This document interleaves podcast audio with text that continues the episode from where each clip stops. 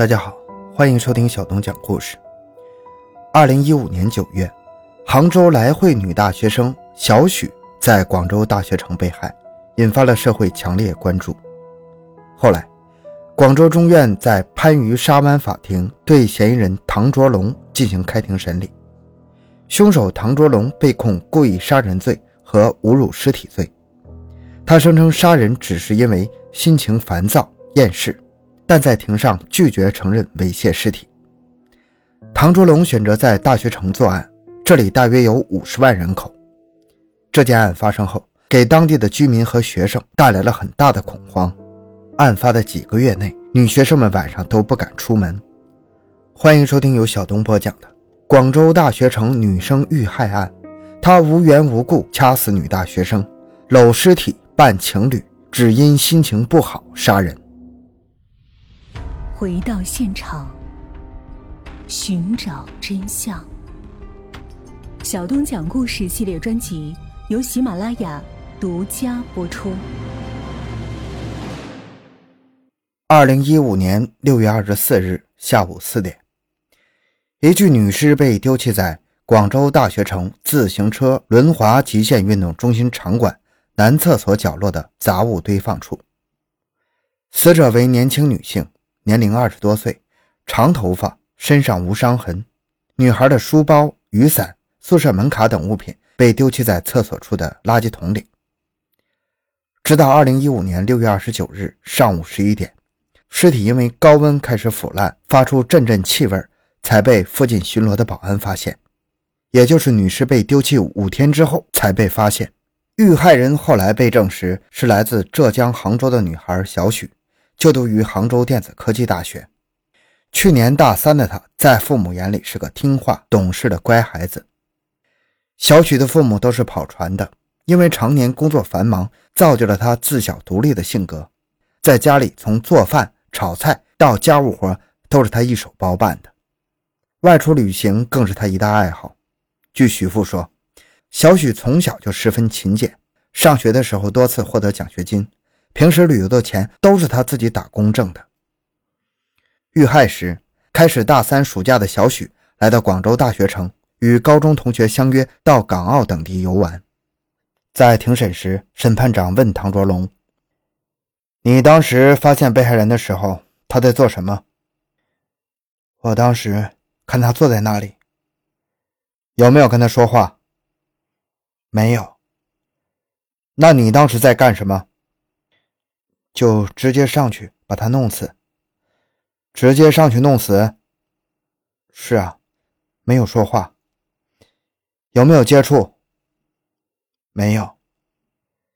你们没有说话，没有接触，你为什么要上前去掐死被害人？我我也不知道，可能是因为当时心情不好。唐卓龙出生于湖南贵阳。一九九一年出生的他，当年二十五岁，初中文化。出来广州的时候，唐卓龙在番禺市区打工，给某个品牌的电商做小二，回复顾客的询问。每个月三四千的收入虽然不算多，但也算稳定。后来，唐卓龙还因为工作关系认识了女朋友郭欣欣。唐卓龙女朋友郭欣欣在广州大学城内的某大学小卖部上班，为了见面方便。唐卓龙在二零一五年六月二十日在附近租了一间房，也搬到大学城居住。因为广州大学城风景优美，唐卓龙时常会到处走走看看。二零一五年六月二十四日，唐卓龙感到心情烦躁，在喝了一瓶二锅头后，决定到广州大学城附近走走，并在自行车馆西南侧通道附近遇到了在藤椅上看书的小许。据起诉书指控。当时，小许正背对着唐卓龙，坐在藤椅上看电子书。唐卓龙悄悄走到其背后，站了一会儿，见小许并没发现自己，于是趁其不备，突然双手掐住小许的脖子。渐渐的，小许不再反抗了。唐卓龙发现此时已将对方杀死了。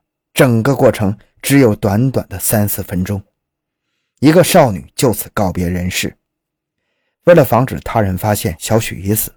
唐卓龙将小许的头放在自己的肩上，让外人看来是一对情侣在相互依偎。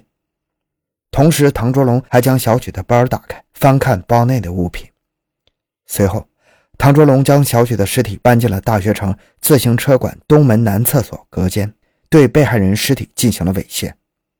走的时候，还不忘取走包内的现金三百元、三星手机一部，还有银行卡、身份证等物品，将背包、雨伞、眼镜等物品丢弃在附近的垃圾桶内。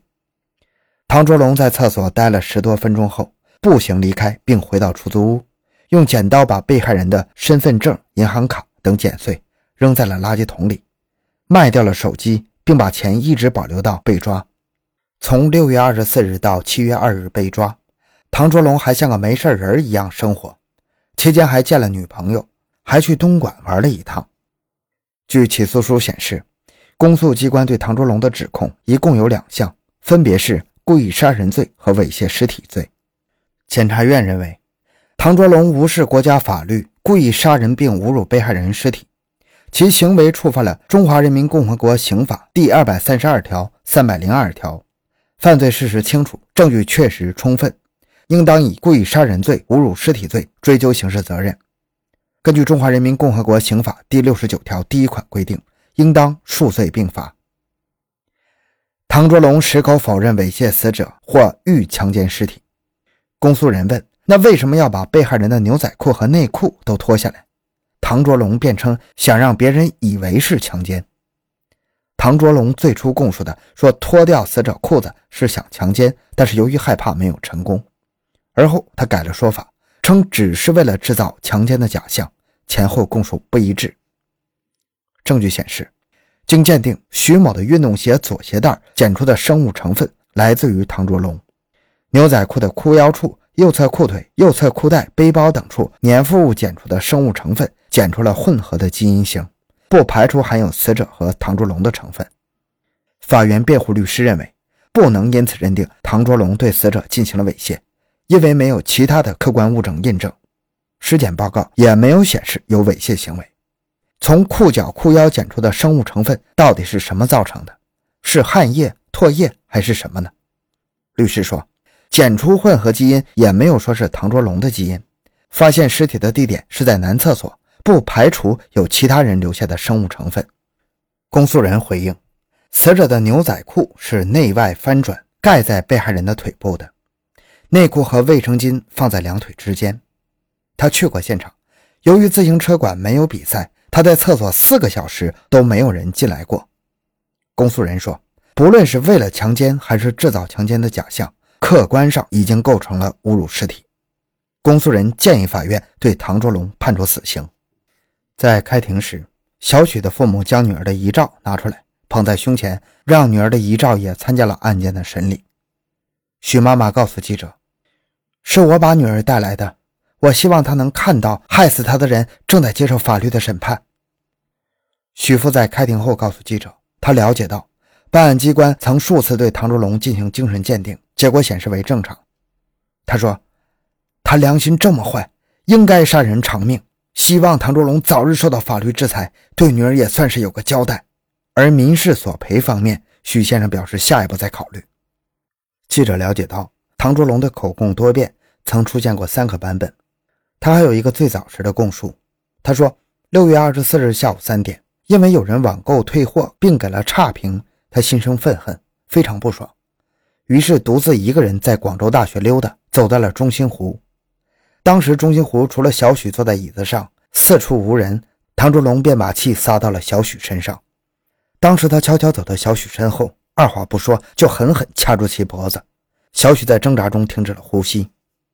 七月二十日，他又做了一个完全不同的供述。他称他与小许是男女朋友关系。案发前，小许向他表示要分手，让他不要再纠缠。他怀疑小许另结新欢，于是就起了杀心，在自行车馆二楼平台杀害了小许。对于唐卓龙所称的男女朋友一说，小许的父亲专门做过一次笔录，证明女儿并没有谈过恋爱，这次也是头一次来广州，根本就不可能认识唐卓龙。二零一六年六月十三日，经广州市中级人民法院作出一审判决，认定唐卓龙杀害徐某。构成故意杀人罪，判处死刑，剥夺政治权利终身。好，这个案件讲完了。小东的个人微信号六五七六二六六，感谢您的收听，咱们下期再见。